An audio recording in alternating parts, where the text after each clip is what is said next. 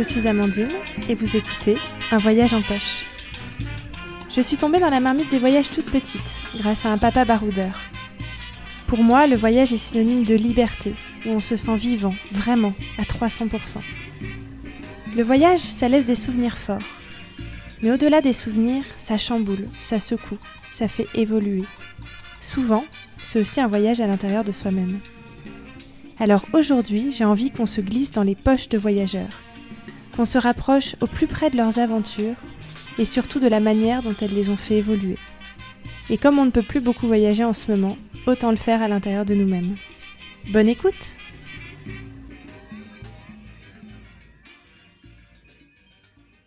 Vous pouvez retrouver cet épisode sur la web radio des voyageurs Allo la soit sur leur site internet allolaplanète.fr, soit sur leur application.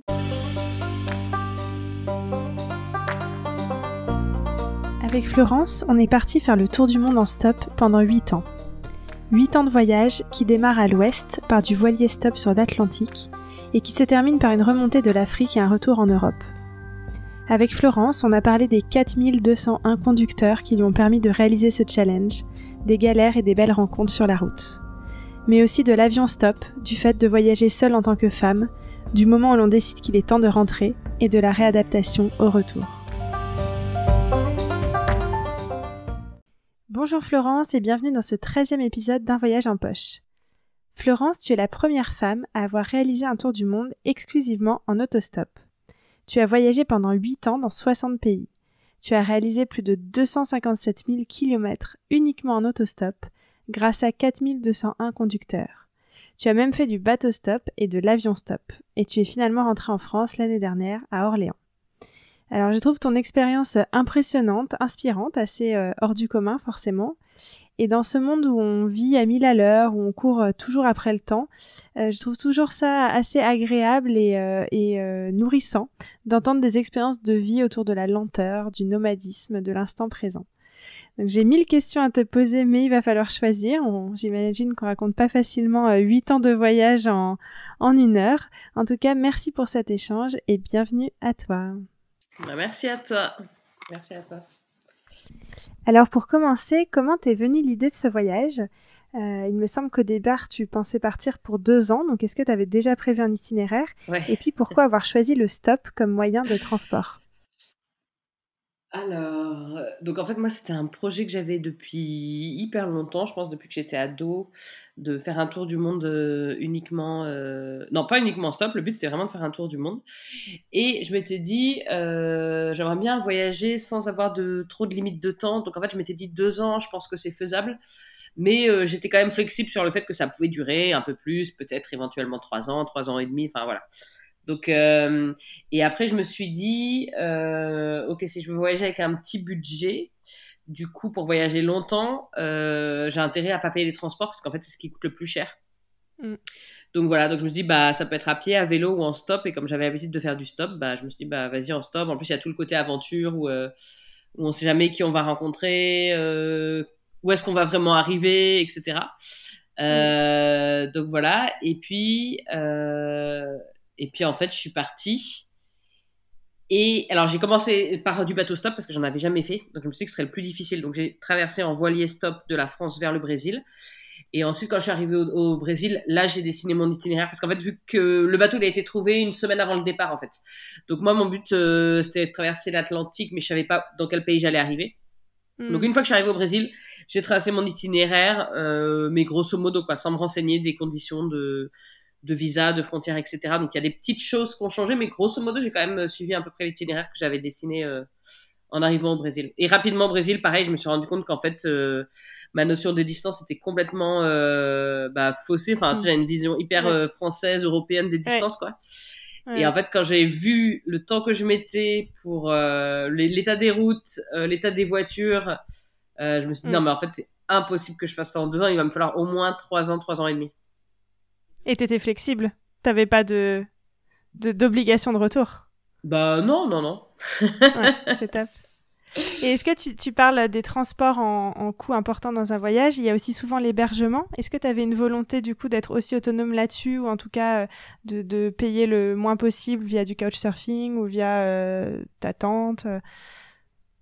Comment tu as géré les logements? Ouais, alors en fait, j'étais beaucoup chez l'habitant. Euh, J'étais beaucoup chez l'habitant pour des raisons, bah, pour le budget, mais aussi parce qu'en fait, euh, en fait, au bout d'un moment, c'est lassant, en fait, les auberges de jeunesse. Enfin, euh, moi, j'ai l'impression d'être euh, toutes les auberges de jeunesse du monde, c'est un peu toujours les mêmes et c'est toujours des voyageurs, etc. Donc, on se retrouve entre étrangers, etc. Donc c'est sympa, je sais pas une fois par mois, mais en fait d'y aller tout le temps, moi ça m'a vite saoulé. donc donc j'allais pas mal chez l'habitant, soit en coach surfing, soit les gens ils m'invitaient spontanément, soit des amis d'amis. Euh, soit euh, bah, j'avais une tante, mais je l'ai pas toujours eu. Il y a des moments où euh, j'ai eu des tantes, il y a des moments où j'en avais plus. Mmh. donc voilà, il y a un peu un, mélange. Les moments où je me suis arrêtée pour travailler, j'ai j'avais loué un logement aussi. donc il y a un peu un mélange de tout, mais principalement chez l'habitant. Ouais. Ok. Et qu'est-ce que tu as ressenti le jour du départ? Est-ce que tu te souviens? Ce que tu as pensé? Eh bien, J'étais hyper fatiguée. Des préparatifs, non? C'est toujours un peu la course. Euh, ouais, j'étais. Ouais, ouais, il y avait vachement de préparatifs. Le bateau, je l'ai trouvé une semaine avant de partir. Je pensais que j'allais prendre des mois à trouver un bateau parce qu'en plus, c'était même pas la bonne saison. Je suis partie au mois de juillet. Normalement, les traversées de l'Atlantique, c'est à partir de septembre. Euh, donc, j'étais hors saison, etc. Donc, euh, ouais, c'était hyper speed. Donc, j'étais hyper crevée. Et je me souviens que j'étais soulagée, en fait. Euh, de me dire allez c'est bon je me lance. Et en fait j'étais hyper heureuse. J'étais un peu émue mais à la fois c'était un peu genre euh, c'était pas non plus euh, je sais pas comment dire. C'était pas non plus un truc de fou au niveau émotion. Mm. parce que mm. en fait je pense que j'étais quand même assez préparée. Ça faisait déjà quelques mois etc donc pour moi c'était un peu la continuité des choses par contre c'était beaucoup plus j'ai trouvé qu'il y avait beaucoup plus d'émotions au retour que, que au départ ouais, le retour, c'était comment? On peut parler du retour euh, dès maintenant, faire une parenthèse, mais comment après 8 ans, t'as décidé de rentrer? À quel moment on se dit, ok, là c'est le moment? Bah en fait, c'est pas vraiment que j'ai décidé de rentrer, c'est qu'en fait, bah, en fait, je savais, enfin, en fait, j'avais mon itinéraire, donc j'ai suivi mon itinéraire. Et à un moment, j'allais rentrer. Enfin, quoi qu'il arrive, euh, à un moment, fallait que je rentre pour finir la boucle, quoi. Si tu voulais rentrer en France. Ok. Ouais, ouais. Donc, euh, c'est. Voilà. Et en fait, normalement, j'aurais dû rentrer en 2020. Et du coup, bah, vu que j'ai été bloqué en Afrique, tout ça avec la pandémie, je suis rentrée en 2000, euh, en 2000, à été 2021. Je suis rentrée un an plus tard. Et donc, tu n'as pas revu, donc toi, tu n'es pas du tout rentrée en France en 8 ans. Non. Et tu n'as pas revu tes proches ou ta famille en 8 ans? Bah, il y en a certains qui sont venus me voir, mais euh, ouais, il y en avait, il y en a que j'ai pas vu, que j'avais pas vu pendant 8 ans, ouais. Mm. Ouais, je peux imaginer du coup l'émotion euh, au retour, c'est dingue. Bah. Et alors Ouais, si, t'as envie d'en parler? Non, non, non c'est encore émouvant. Non, non, je disais. Euh, non, non, mais en fait, moi, je pensais plus. Euh, oui, non, mais c'est clair. Non, mais en fait, pour moi, l'été 2021, euh, je pense que c'était un de mes meilleurs étés parce que c'était trop cool. J'ai revu plein de.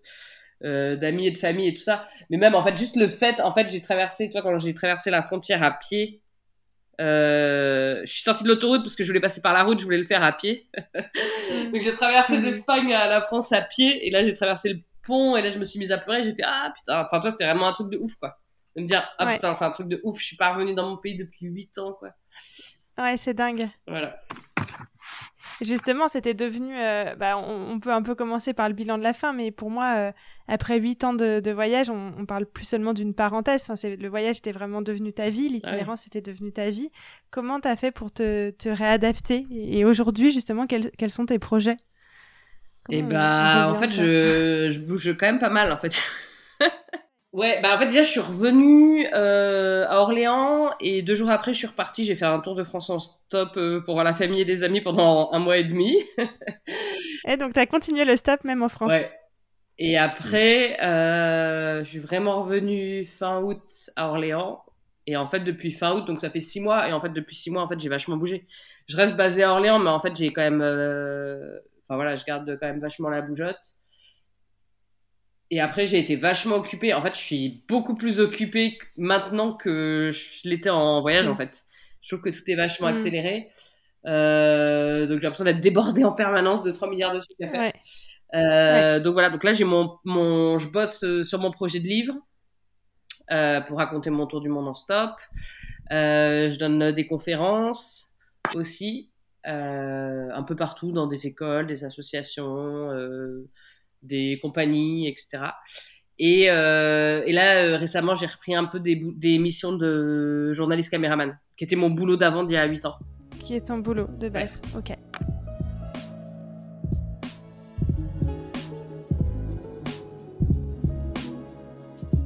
Alors si on rentre un peu plus dans l'expérience du stop, donc tu dis que tu as voyagé grâce à 4201 conducteurs, c'est assez impressionnant ce chiffre. On pourra du coup pas tous euh, les évoquer bien sûr, mais un peu du tac au tac, euh, quelques questions sur ces trajets en stop. Quel a été le trajet le plus improbable que tu aies fait? Est-ce que tu en as un qui te vient à l'esprit? Euh... Bah, le plus improbable, le voilier stop pour l'Atlantique, parce que j'avais jamais fait de voilier stop. parce qu'en fait, dans les 4200, je compte tous les transports. Quoi. Euh, Après, dans les trucs rigolos, j'ai eu euh, un moto, euh, une moto taxi. Euh, en fait, sur le côté, c'était comme un sidecar, mais au lieu d'avoir le sidecar, il avait le, le truc pour mettre les glaces, pour vendre les glaces. Ah oui, d'accord. Il avait sa femme et ses deux enfants. Et moi, je ne faisais même pas de stop. Tu sais, je me baladais et le mec, il s'arrête. ça, c'est trop marrant, quoi. Des fois, en fait, il y a des gens qui s'arrêtent alors que je fais même pas de stop. Mais bon, il s'est arrêté pour me faire signe, genre, euh, et monte, parce que tu vois, il a vu que c'était un endroit où il y avait, il y avait rien. Et il m'a pris, et donc j'ai, je suis montée sur la glacière, et voilà, ça, c'était rigolo. c'était dans quel pays, ça? Euh, C'était en Asie, je crois que c'était au Vietnam. Ok. c'est assez improbable, le glacier, glacier stop. et alors, euh, un autre, le, le plus galère ou le plus difficile à trouver? J'imagine que parfois les temps d'attente étaient très longs. Il euh, y en a eu plusieurs. Hein. Ben, en fait, c'est soit euh, du bateau ou de l'avion, quoi, parce que les. les... Non, en... quoique, si, en... en. Le plus long en autostop que j'ai attendu, c'est 27 heures. Euh, mais tu vois, en avion, en avion ou en bateau, par exemple, j'ai attendu un mois et demi. quand j'étais à Chypre, j'étais bloqué sur l'île de Chypre. Et j'avais trouvé un ferry stop en une journée, enfin, toi, genre super facile. La compagnie, ils avaient direct mm. accepté de m'emmener. Mais par contre, pour réussir à sortir de l'île, j'y arrivais pas. Donc, je suis restée, euh, ouais, euh, plus d'un mois et demi. Enfin, en tout, trois mois, mais euh, entre le début où j'ai recherché un, un, bateau et j'ai trouvé, bah, ça m'a pris un mois et demi, quoi. Et il n'y a pas des moments de découragement, justement, là tu parles d'un mois et demi coincé quelque part, il n'y a pas un moment où finalement ce serait tellement facile de choisir un autre moyen de transport et se dire, allez, pour cette fois, ok, je prends un bus ou ok, je paye mon ticket. Euh, et, si tu as eu ces moments de découragement, comment tu les gérais en étant seule? Bah non, en fait, parce qu'en fait, je, enfin, en fait, j'avais toujours en, mémoire de me dire, bah attends, j'ai pas, j'ai fait tout ça avant, je vais pas abandonner mm. maintenant. Enfin, toi. c'était le challenge. Et en fait, ça, je l'ai eu dès, le tout départ parce qu'en fait, déjà, je suis arrivée au Brésil en voilier stop. Moi, j'avais jamais fait de voile et encore moins de voilier stop. Donc déjà, je me suis dit, mm. attends, j'ai fait du voilier stop, Maintenant, euh, c'est bon. Enfin, tu vois, je peux réussir en autostop et je vais pas abandonner, euh, prendre un bus alors que alors que j'ai déjà euh, fait, euh, toi, ce qui me paraissait le plus difficile, quoi. Oui, c'est le challenge qui te motivait, ouais, l'objectif. Mm. Et alors, est-ce qu'il y a un stop qui te vient facilement à l'esprit pour évoquer l'une de tes plus belles rencontres du voyage? Est-ce que le stop, c'est aussi ça C'est des personnes avant tout que tu as rencontrées alors, une personne sur les 4200 Tu peux parler de plusieurs. Hein. non, mais parfois, il y a des rencontres qui marquent plus que d'autres aussi, ou auxquelles on pense plus souvent en rentrant. Euh, ouais, bah, il y en a eu plusieurs. Bah, il y en a, bah, en fait, c'est ceux. Euh, il y en a plusieurs, en fait, c'est devenu des amis. En fait, je les, je les ai revus après le stop et on, est devenus amis, tout ça. Euh, tu vois, je pensais, genre, mon premier jour où je suis arrivée au Québec, euh, j'ai été prise en stop par une fille. Pareil, ça c'est trop marrant. Genre, elle m'a vu avec mon sac, elle, me crie de l'autre côté de la rue, euh, de la route. Hé, eh, tu vas à Montréal et tout, tu veux que je t'emmène? Et euh, du coup, moi j'étais là, ah bon, mais tu parles français T'es là, bah oui, on est au Québec. En fait, on venait juste de traverser en fait la, la rivière. Et, et du coup, bah, elle m'a emmené et on est passé prendre un, un pote à elle qu'elle devait emmener assis à Montréal. Et en fait, on s'est échangé des contacts. Et après, comme moi, du coup, je suis restée euh, plusieurs mois à Montréal. Euh, du coup, on s'est revenu de ça, mm. on est devenus potes. Euh, donc voilà. Donc voilà, je sais pas, c'est une. Ouais, très bien. ouais, ouais, Et tu parles des frontières. Est-ce que tu as une anecdote aussi particulière sur une frontière que tu as traversée? Est-ce qu'elles se traversent pas toutes aussi facilement, j'imagine, en tout cas par voie terrestre Une anecdote par frontière. Je voudrais dire un truc positif, mais en fait, c'est les trucs un peu négatifs qui me viennent. Bah, j'ai eu des, ah, j'ai eu quelques. ça, hein, c'est les galères dont on Ouais, bah, en fait, j'ai eu quelques. Franchement, dans l'ensemble, ça s'est bien passé. En tout, je crois que j'ai eu quatre ou cinq fois, je me suis fait refouler à des frontières. Donc, j'ai quand même. Euh... Euh... Bon, en fait, je me dis quatre ou cinq frontières, ça va. Je sais pas combien j'en ai passé, mais j'ai dû en passer un bon paquet. Ouais. Donc, euh... Et pourquoi tu te faisais refouler? euh, et ben là, tu vois, c'était genre pour une fois pour rentrer au Canada et une fois pour rentrer aux États-Unis. Euh, parce que en fait, j'avais pas un profil normal. Tu vois, en fait, je suis un peu suspecte. Je suis genre, euh, toi, ils me prennent un peu pour une euh, pour une mendiante, une vagabonde. Tu vois, comment ça Mm. se fait que tu bosses pas depuis deux ans euh, Mm. Là, bah, parce que j'ai pas besoin de bosser, j'ai de l'argent. Bah, c'était de l'argent, pourquoi tu prends pas un bus? Bah, parce qu'en fait, j'ai- en fait, je Ouais, garde mes économies pour, euh, pour bosser. Enfin, j'ai envie de, pour bosser. Je garde mes économies pour voyager longtemps, j'ai pas envie de payer Ouais. un bus, tu vois. Donc, euh, les gens, ils, tu vois, ils commencent à te demander, euh, bah, donne-moi une attestation euh, de, de logement. Bah, j'ai pas. Une attestation d'employeur. Bah, j'ai pas. Mm. Une attestation de Mm. ceci, cela. Enfin, voilà. Ouais. Ouais, et puis le côté peut-être tous les tampons sur le passeport, euh, tout. euh. Est-ce que tu as fait des allers-retours parfois? Tu es déjà repassé par des endroits où tu étais Ouais. allé ou- Ouais, Ouais? ça m'est arrivé. Ouais, ouais, j'ai fait, oui. Mon itinéraire n'est pas euh, hyper logique dans le détail. Il y a, il y a pas mal de boucles. Et tu es resté aussi à certains endroits pour bosser, c'est ça? Tu t'es sédent- sédentarisé à certains moments? Tu ressentais le besoin de te poser un peu euh, Ou c'était juste purement financièrement, euh, il fallait que tu bosses et- Non, c'était plus. euh, J'avais envie de me poser. En fait, à un moment, j'étais un peu fatiguée de voyager. Et en fait, je m'étais déjà dit ça. En fait, je m'étais dit, bah, ça va peut-être arriver à un moment. Mais tu vois, plutôt que de dire, bon, bah, j'en ai marre, j'entre en France. En fait, je me suis dit, bah, non, en fait, tu vois, je me. Juste le fait de se poser, même si c'était en étant à l'étranger, c'était pas mal. Ça me permettait de- du coup de connaître un peu, euh, tu vois, plus les gens, euh, de connaître un peu Mm. plus le pays en profondeur, de travailler un peu, etc. Et, euh, Ouais, puis de changer ton rythme aussi, c'est ça. hein. De se reposer aussi, parce qu'en fait, c'est quand même en vachement France, fatigant. ouais. Enfin, Oui. physiquement et mentalement, d'être tout le temps, tout le temps dans le mouvement. Et, euh, ouais. et, je crois que je me suis restée combien de temps? 3-4 euh, Ouais, genre 3-4 mois par endroit. Maintenant, avec le Covid, je suis restée 8 mois au Cameroun. Mais bon, ça, c'était un peu exceptionnel. Ah ouais, 8 ouais. mois au même endroit. Mais ouais, 3-4 mois. Et en fait, au bout de. Déjà, sur la fin, en fait, au bout de 2 ou 3 mois, en fait, euh, j'avais qu'une envie, c'était de repartir. Enfin, en fait, à un moment, euh, j'avais envie de bouger. T'en ressentais Ouais, le ouais, besoin. euh. Hmm. Et est-ce qu'aujourd'hui, tu disais que ton rythme en France, il est, euh, t'es très, t'as, t'as toujours la bougeotte et tu fais beaucoup de choses, mais est-ce que tu as une envie d'être, euh, de te sédentariser, de te poser quelque part, ou finalement euh, le projet, c'est, de continuer à avoir cette vie en mouvement? Euh, bah, je trouve que le rythme, il est trop rapide, là. Ouais. Ah, mais c'est clair. J'aimerais que ça ralente. On se fait tous avoir. Je disais, on se fait tous avoir. On est tous dans ce rythme. Bah, en fait, t'es, t'es obligé parce que tu te fais complètement Ouais. inf- influencer, toi, par euh, la société dans laquelle tu vis. Tu vois, ce Voilà. truc d'avoir un emploi du temps et des rendez-vous. Enfin, bah, tu vois, même là, j'ai du mal euh, pour, Ouais. Mais qu'on réussisse à se parler et tout ça. Mais en fait, j'ai, trop de mal à prendre des rendez-vous et à, et à planifier des choses, etc. Et en fait, bah, en voyage, il n'y a pas besoin de planifier, tout est spontané. Mais euh, c'est pas le cas. euh, Est-ce que cette forme de liberté, ça te manque? Euh, ouais, ce qui me manque, c'est la spontanéité des choses. Euh, Mm. Je préfère quand tout est spontané plutôt que organisé euh, des semaines à l'avance, etc. Mm. Ouais. Après, moi, je suis quand même contente en fait d'être revenue. Enfin, toi, surtout sur la fin, en fait, j'avais prévu. En fait, j'ai été, j'ai été bloquée en Afrique. Je devais revenir en 2020. Je suis revenue en 2021. Donc, il y a quand même eu un an d'attente où moi, psychologiquement, j'étais prête. Enfin, toi, j'avais prévu Oui. que j'allais revenir et que ça y est, c'était la fin. Ouais. Et en fait, au moment où j'avais, j'ai mis du temps. Hein, c'était pas facile dans ma tête de me dire bon, allez, euh, c'est vraiment fini, tu vois. Euh, Mm. Et en fait, au moment où j'ai réussi à me cliquer dans la tête, ok, c'est bon, je finis euh, mon tour du monde dans six mois.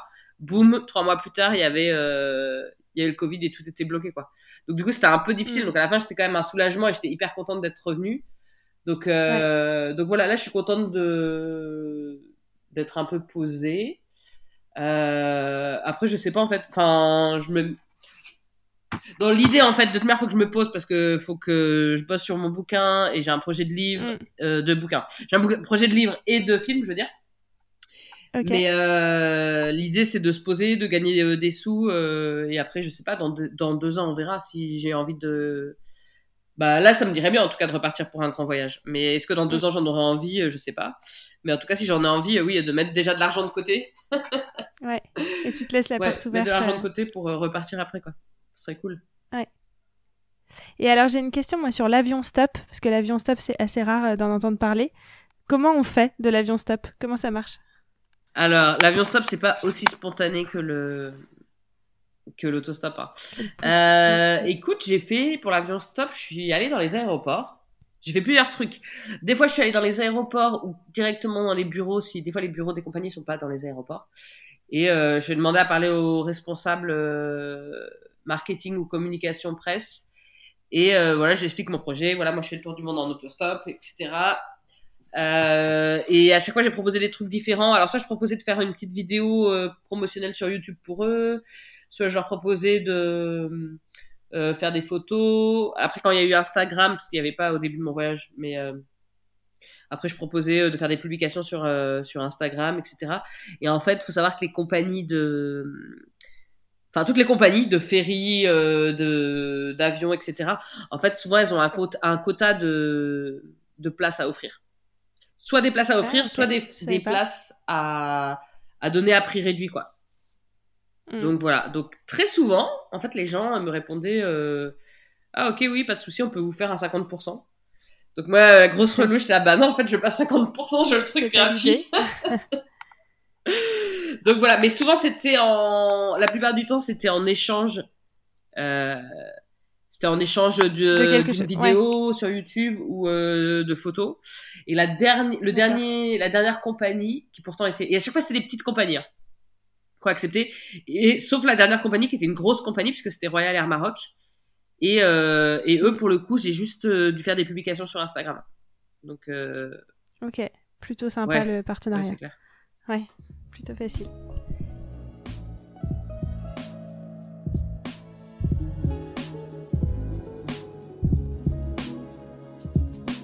Et alors, une autre question sur euh, le fait d'être euh, une femme, parce que donc euh, c'est ce que tu dis, tu es la première femme apparemment à avoir réalisé vraiment un tour du monde exclusivement en Mm. autostop. Et j'imagine qu'il y a peut-être des gens autour de toi qui se disent que c'est impressionnant parce que tu es une femme ou autre. Mais est-ce que finalement, le fait d'être une femme, tu as, vraiment ressenti des différences en termes des, je sais pas, du, du regard des autres, des rencontres que tu as pu faire, euh, d'un sentiment de sécurité ou d'étonnement? Euh, Est-ce qu'il y a des vraies différences ou est-ce qu'on peut voyager en étant une femme comme euh, voyager comme on est un homme? Euh, Bah, je pense que c'est moins facile d'être une femme que d'être un homme, mais c'est pas juste pour le voyage, c'est en général, quoi.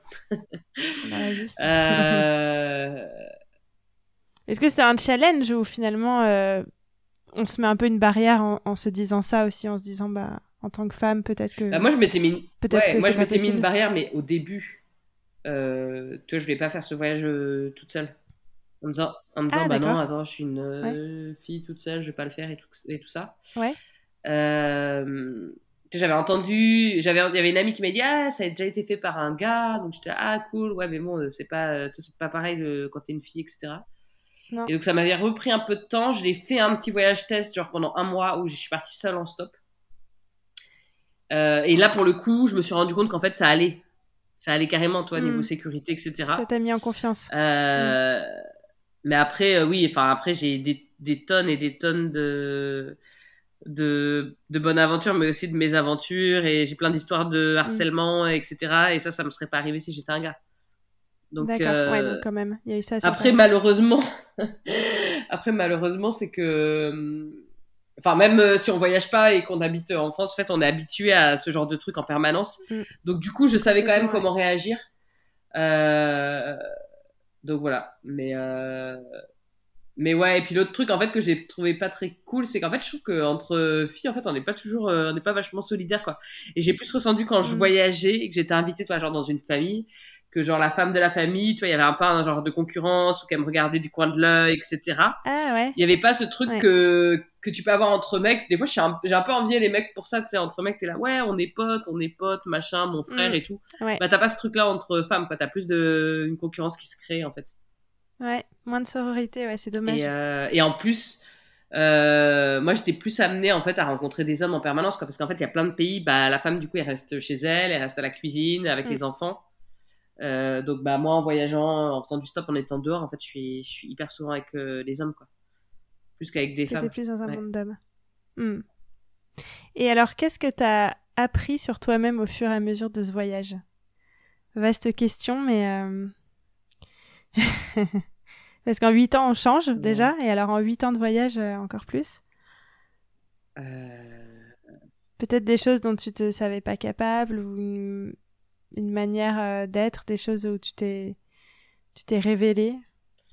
Bah déjà, je me suis aperçue que en fait, c'était très subjectif la façon dont on était perçu euh, en fonction des cultures. Euh, tu vois, je suis arrivée en Amérique latine et en fait, je me suis, en fait, je trouvais ça hyper choquant. Mais en fait, du coup, les gens, en fait, ils trouvaient que j'étais froide, quoi. Ah, c'est vrai. ouais, alors que normalement, tu vois, en France, je suis plutôt, euh, je suis considérée comme comme quelqu'un de plutôt jovial et tout, quoi. Mais ouais, en fait, donc j'étais là. Et pareil, tu vois, je me souviens que j'ai commencé à faire plein de remises en question en me demandant, mais mais non, mais en fait, est-ce que je suis vraiment comme ça? Mm. Mais non, en fait, c'est vrai, je suis hyper froide et tout. Mm. Euh... Oui, ça fait se questionner sur des choses qu'on pensait un peu euh, évidentes dans notre pays. Ouais. Mm, tout est relatif, en fait. Ouais. c'est clair. Euh, des choses sur moi, en fait, il faudrait que je creuse un peu plus euh, j'ai cette réflexion-là. mais en fait, moi, j'avais quand même, tu vois, je suis quand même partie à 27 ans. et j'avais déjà fait plein de voyages avant, et j'avais déjà habité dans plusieurs pays à l'étranger. Donc j'avais pas l'impression que c'était non plus. Enfin, pour moi, c'était pas genre un voyage initiatique comme quand tu pars à 18 ans et tout ça. Mm. J'avais déjà l'impression de déjà pas mal connaître qui j'étais et de bah, déjà savoir ce que je voulais faire mm. dans la vie en fait. Mm. Ouais, ouais, c'est clair. Ok. Oui, oui. Et on rencontre parfois justement des gens en voyage aussi qui sont plus à la recherche de quelque chose. Je pense que tu as dû en rencontrer, mais qui sont peut-être plus à un peu perdu, je sais pas si c'est le terme, mais en tout cas à la recherche effectivement de, de quelque chose, d'un but dans la vie, de, de qui ils sont. Et c'est, c'était peut-être pas forcément ton cas, toi, avec un projet quand même assez, assez défini, effectivement. Ouais, ouais. c'est vrai que c'est le cas de, euh, la majorité quand même. Voilà. Il y en a plein qui partent en voyage parce qu'ils savent pas quoi trop, pas quoi foutre, ou parce que euh, ils ont cassé avec leurs copains juste avant, ou parce que leur boulot les faisait chier, tout ça. Mais moi, c'était pas vraiment. Euh, euh, ouais, c'était pas, c'était pas vraiment ça, quoi. Et alors, est-ce que parfois la solitude t'a pesé? Le fait, tu disais au début que tu voulais pas partir seule et que finalement tu l'as fait mmh. bah, vache, bah, pas mal au début, en fait, la première année. Euh, et en fait, euh, ça a duré pendant quelques jours. Et en fait, je m'ennuyais, je trouvais ça hyper pesant. Et en fait, euh, je sais pas ce qui s'est passé trop en fait, pourquoi ça a changé? Peut-être que c'est juste ma notion du temps qui a changé mm. et que du coup euh, ça me dérangeait pas de rien faire. Mm. et qu'au début ça me dérangeait, il y a peut-être un peu de ça. Euh, et puis en fait, euh, après en fait je me suis dit, j'ai profité de cette solitude parce que je me suis dit en fait, comme j'étais quand même, je rencontrais quand même très souvent des gens.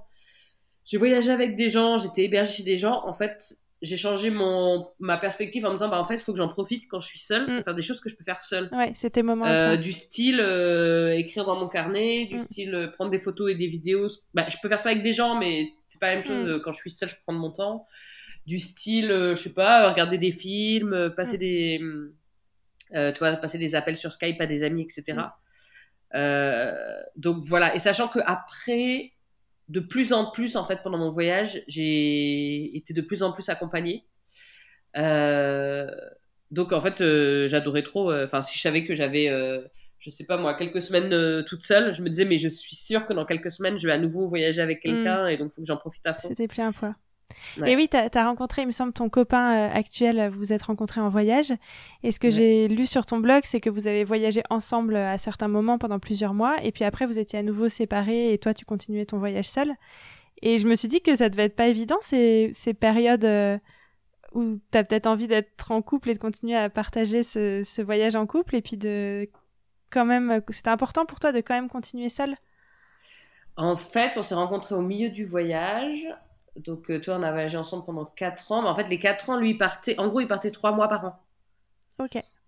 Euh, pour bosser. Donc en fait, on était quand même ensemble la plupart du temps. Donc tu vois, euh, ça va quand même trois mois. Après, c'était quand même bizarre parce qu'en fait, du coup, quand tu voyages avec quelqu'un, c'est vraiment 24 heures sur 24. Donc passer de 24 heures sur 24 à rien. Ouais, voilà. pas rien. Du coup, on s'appelait mm. quand même trois fois par jour, tu vois. Mm. Mais c'est quand même un peu les extrêmes. Enfin non, pas trois fois par jour parce que j'avais pas internet sur mon téléphone. Mm. Mais on essayait quand même de s'appeler au moins une fois par jour. Mais euh, après, en fait, c'est marrant parce que du coup, quand même, quand on voyageait ensemble, euh, moi, je trouvais que c'était trop.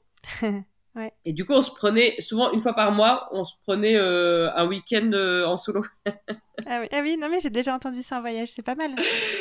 Donc, je sais pas comment ils font les couples qui sont tout le... Pourtant, enfin, je sais pas, on s'adore et on s'entend trop bien, mais c'est juste, en fait, des fois, c'est bien d'être c'est appréciable d'être, de rencontre, de faire des rencontres soi-même et d'être considéré comme une personne seule et non pas comme un couple. Ouais.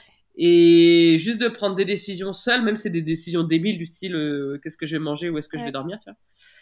Et, euh, et, donc voilà. Et donc après, mais ça, on a fait ça seulement. Euh, je crois que c'était juste les deux dernières années où on a fait ça.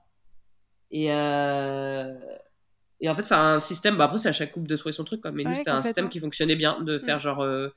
Ça dépendait, des fois, c'était deux jours, trois jours, quatre jours mm. par mois où on se séparait et on se retrouvait à un endroit. Ouais. C'est marrant en t'entendant parler, c'est vraiment ça, la notion du temps, elle est pas du tout pareille parce que tu comptes en années. Tu dis, bah, il y a eu deux ans comme ça, il y a eu quatre ans. Euh. Dans un voyage, déjà, tu parles parfois en jours. Quand tu parles en mois, c'est que tu dis que bon, t'es parti un peu longtemps, mais toi, c'est en années, quoi. C'est des packs d'années. c'est intéressant.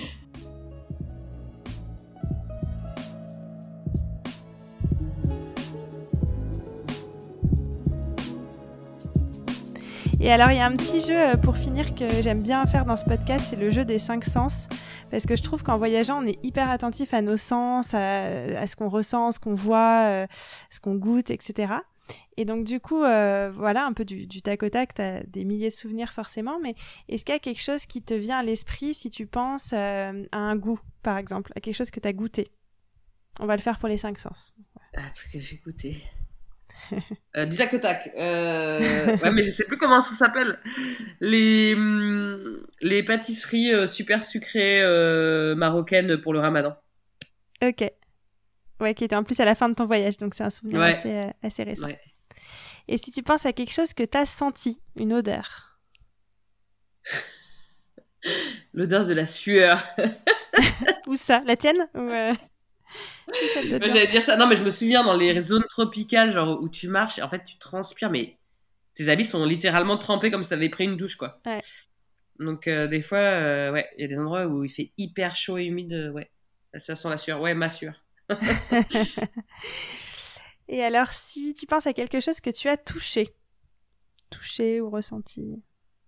Je sais pas, je pensais l'eau, l'océan. Pendant ta traversée, ouais Ouais, quand j'ai traversé en voilier.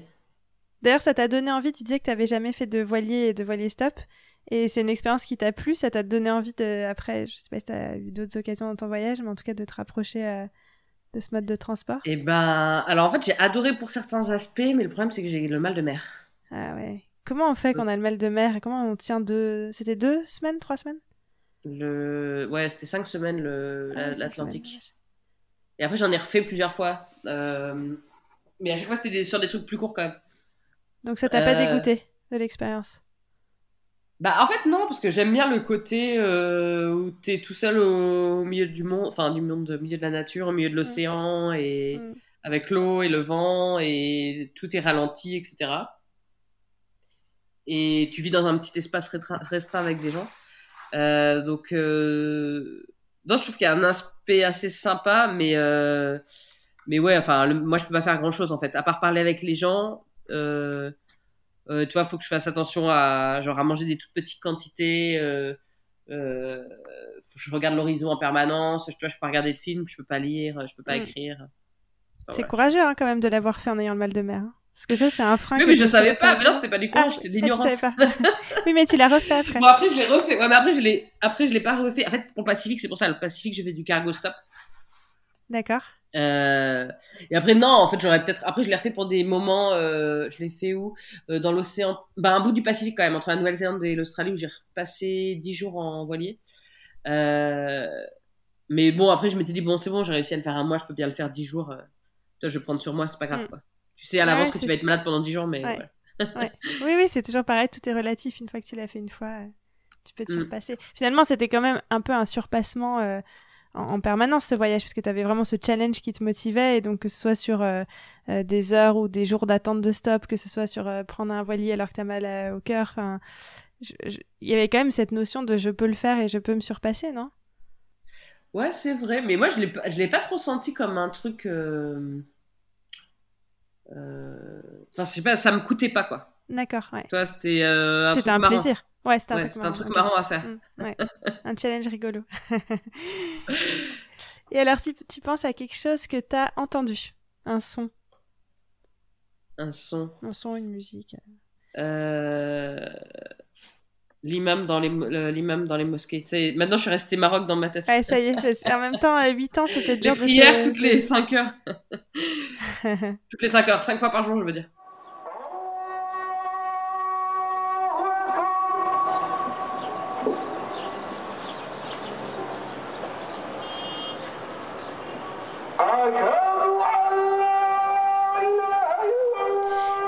Enfin, si tu penses à quelque chose que tu as vu un paysage, d'ailleurs, c'était aussi ça dans, le, stop, un paysage mémorable qui t'a peut-être marqué sur un trajet en, stop.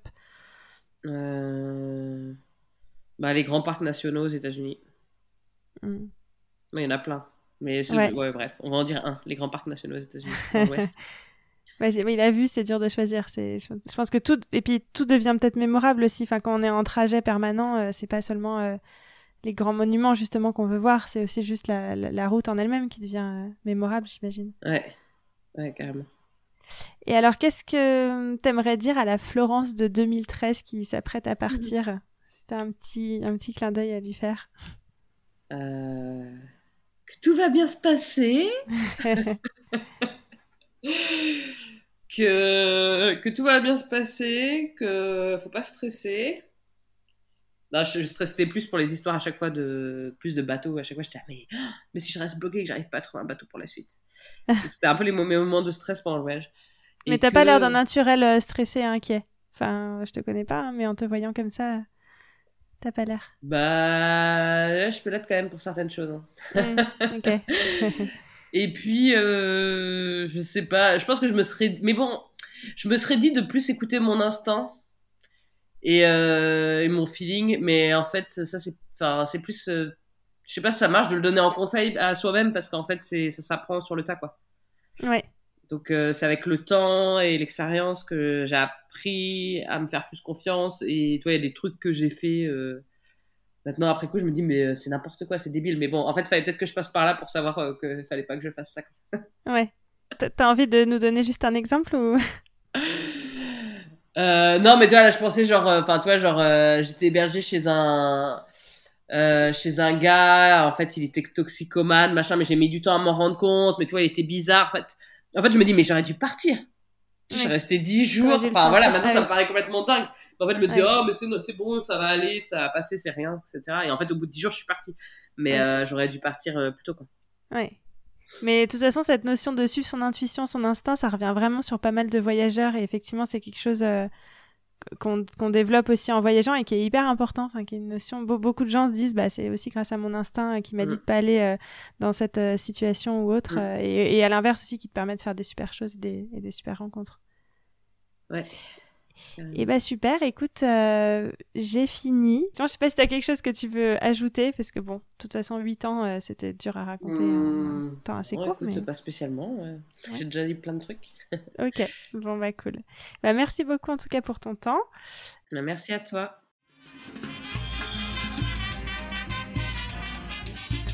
Voilà, c'était Amandine et vous avez écouté Un voyage en poche. Merci beaucoup. Si cet épisode vous a plu, n'hésitez pas à me le faire savoir, à le partager autour de vous et à vous abonner pour suivre les prochains épisodes. À bientôt!